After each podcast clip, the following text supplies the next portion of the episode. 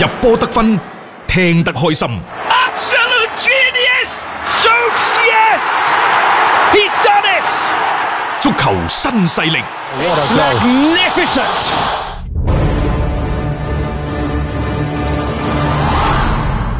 接住呢，我哋睇睇巴塞嘅消息，都好耐冇講。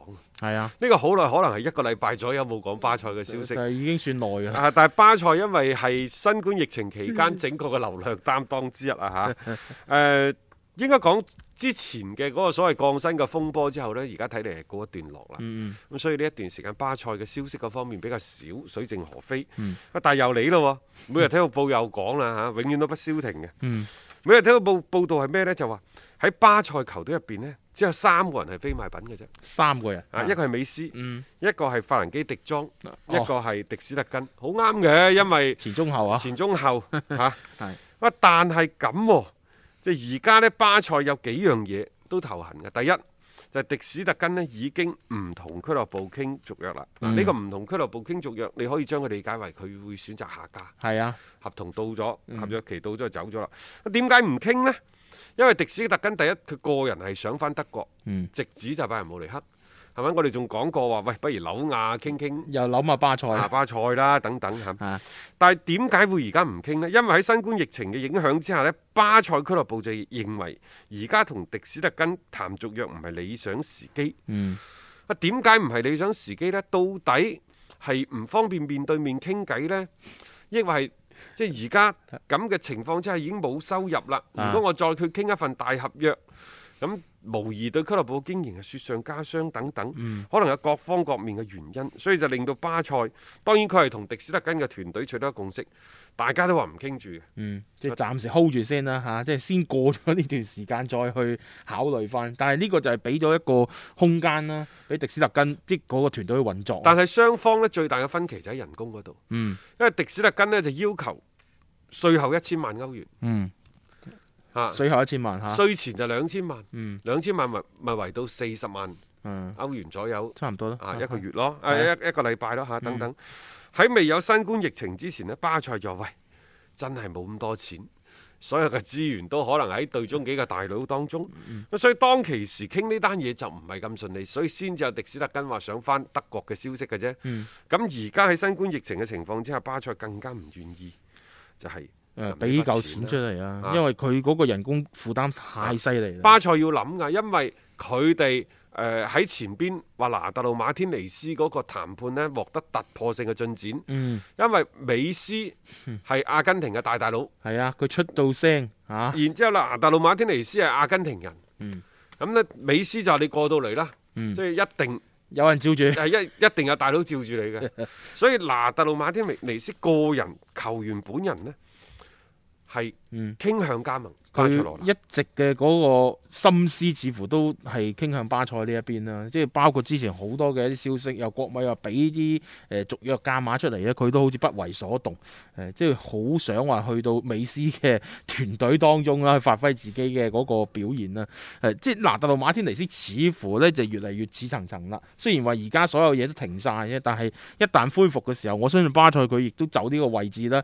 係作出一個個補強，佢可以去頂替翻呢，即係以後蘇亞雷斯佢可能逐漸逐漸會淡出嘅呢一個嘅位置。誒、對球隊嘅打法嚟講，本身都係一種嘅有益嘅補充先啦。誒、國際米蘭對於蘭特魯馬天尼斯嘅諗法呢，其實好簡單嘅啫。第一就全力續約，呢、嗯個係建立喺球員並不願意或者係並唔係誒好想離開國際米蘭嘅前提之下。嗯但係如果佢要走嘅話呢，你冇辦法，因為蘭特魯馬天尼斯同國際米蘭有一點一億歐元嘅，啊，嗰、個違約違約金，嗯咁亦就話巴塞俾得起一點一億就唔使傾噶啦，嗯就好似當年保連奴離開廣州恒大咁樣四千萬啫四嘛，千萬俾就俾一激活就係啦。啊啊，但係話巴塞而家真係窮冇錢， 所以呢一點一億都唔想俾，就可唔可以呢？就係平啲，嗯我就搭個比達爾俾你，你乾地咁中意啊嘛，比達爾俾你，俾你，俾你。係咁然之後國米呢，打蛇隨棍上，嗯就可唔可以租借基士文啊？租借幾時？租借基士文哦嘅個做法呢，就同盧家股 嗰啲，啊啊 A 三齊士一樣 A 三齊士啲分分擔一半嘅，即係你自己有啲人工呢，佢太貴啦，係嗯你可唔可以孭翻啲？我又幫你出一啲咁樣制唔制？啊，你等於慳咗啲人工啦。嚇，啊因為佢走拿特路馬天尼斯去咗之後呢，嗯我話國米好精。嗯即係喺邊啊？喂，佢直接競爭嘅位置就係基士文嗰個位，嗯係一基士直文你聽唔係聽就就係呢個位。啊當然啦，即係基士文亦都有下家，我翻大巴黎得唔得啊？而家就未必得噶啦，因為新冠疫情所有嗯都係吹水嚟嘅啫。係啊，啊即係呢個前景都係撲朔迷離嘅。仲有另一個話美斯就覺得古天奴同佢係夾嘅，嗯佢 呢就佢呢就問俱樂部佢點解你要賣古天奴嗯，而唔賣迪比利呢？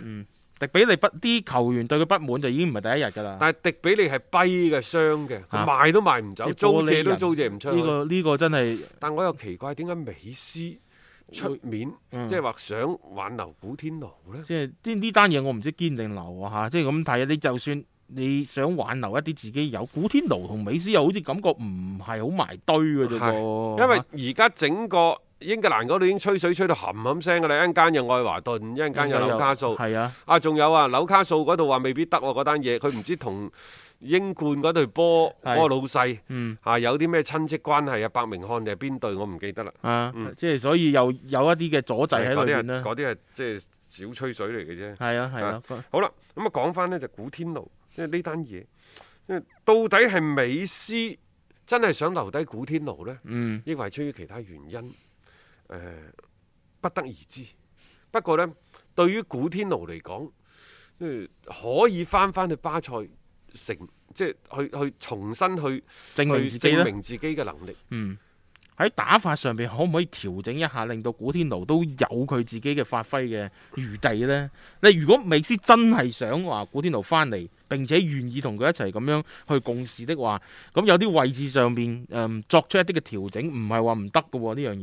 調整咗之後，古天奴有可能踢得翻起身，所以呢單嘢呢，我就如果佢成嘅話呢，可能古天奴重新去即係激活翻係唔出奇嘅。但係如果係流料的話呢，咁我覺得即係更加多即係好似係喺度插多一刀咁樣。仲有一樣嘢，誒、啊並唔係話美斯有幾咁中意古天奴，而係美斯呢就覺得即係如果你真係要買嘅話，佢買人嘅順序第一個應該買迪比利， 啊，然之後先到 古古天天奴。奴，佢佢更加多會唔會係呢個意思 呢？嚇？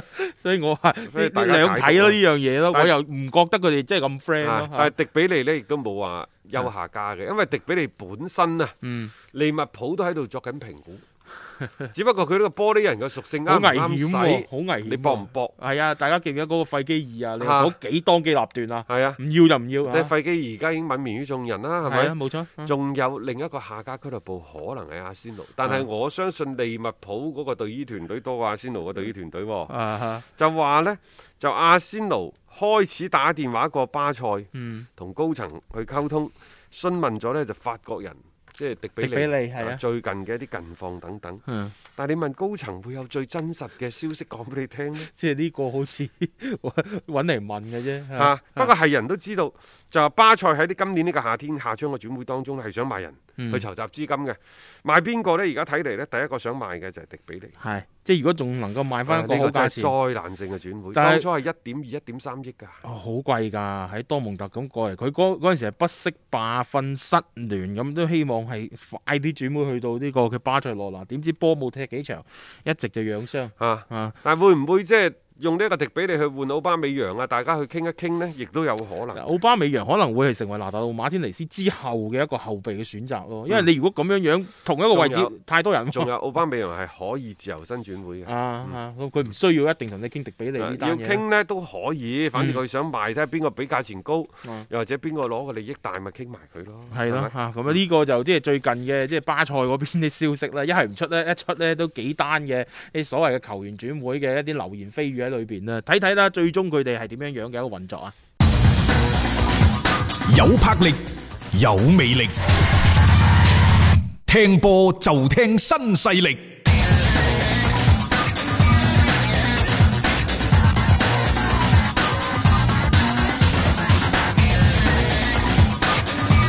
最後呢，我仲想講講廣州恒大淘寶足球俱樂部，因為今日呢，佢哋係發布咗二零一九年年度嘅財務報告。嗯，讀財務報告呢，我就唔識睇嘅，但係有幾個關鍵嘅數字，我哋仲係理了解嘅嚇。嗯首先，恒大嘅總收入呢，俱樂部嚇係九點四八九億，你將佢當成九點五億啦。九點五億啊咁然之後，營業收入呢係七點八二億。嗯咁呢個營業收入同埋總收入有啲咩唔同呢？反正你就預佢總收入係九點五億啦。嗯但係成個俱樂部嘅總成本係二十九億， 亦就係話蝕咗二十個億。啊，係咯，大概個嗰個數數目就係呢個啦吓。嗱喺呢個過程當中呢高拉特嘅轉會係九千六百萬美元，嗯艾基臣係四千幾萬，呢啲、真係為國養士㗎。係啊因，為呢兩個人都已經走咗，你而家簽佢翻嚟歸化誒呢個真係真係就係為咗歸化而去做嘅嘢啦啊，呢樣嘢。然之後保連奴同埋奧斯卡，即係泰利斯卡呢兩個人泰利斯卡嗯呢，大概係使咗六點五億，哇！真係好貴，你睇下呢啲外啊援，真係貴，真係貴即係你睇諗啊，就呢個支出上邊，你點解會倒蝕二十個億出嚟啊？啊！嚇，咁然之後呢，上個賽季買咗韋世豪、高準翼、何超、劉奕銘、張修維等等，當其時足協嘅嗰個要求呢，就係兩千萬嘅標準，嗯全部都係即係頂格購入嘅。啊，都係兩千萬呢個標準，你咪照計上去咯嚇、即係嗰個嘅數目。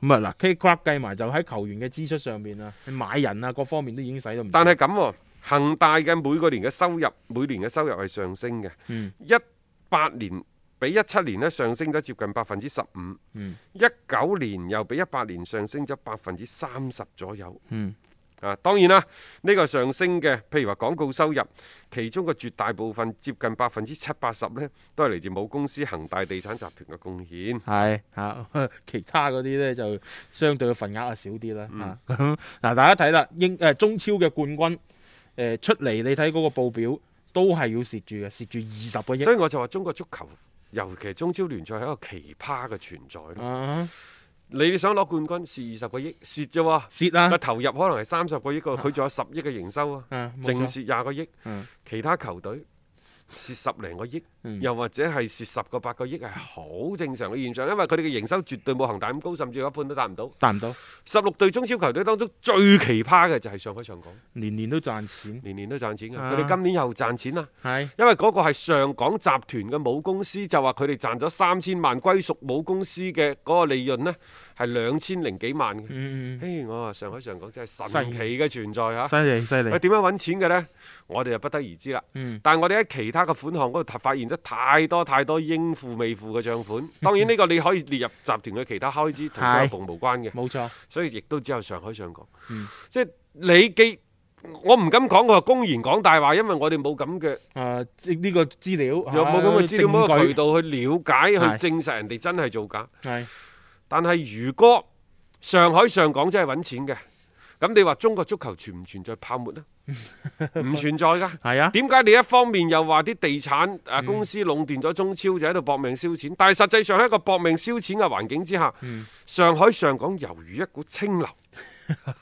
佢即係學佢係講俾你聽，我係既係揾 到錢，你又可以攞中超冠軍，聯賽冠軍嘅。我咁好嘅成績，嗯我毫無疑問就懟穿咗你哋所有中國足球有關中超聯賽泡沫説嘅呢一係種講法。係邊咯，有泡沫啫？冇我攞冠軍仲賺三千萬，嗯。曼城啊攞完冠軍都係賺一千萬咪英咯，鎊啫嘛。何來泡沫之有呢？咪咯但係大家知道嗰種嘅方式方法就並唔係你諗嘅嗰種嚟呢。